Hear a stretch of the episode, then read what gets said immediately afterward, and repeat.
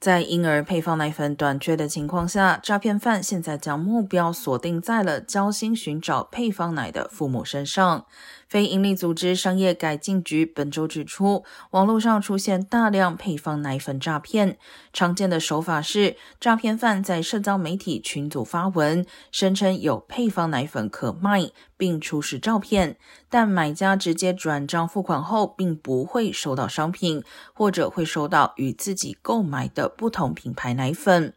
民众在下单前，可以到商业改进局的网页上搜寻，确认商家是否为可信任卖家，或至少在付款时使用信用卡作为额外保障。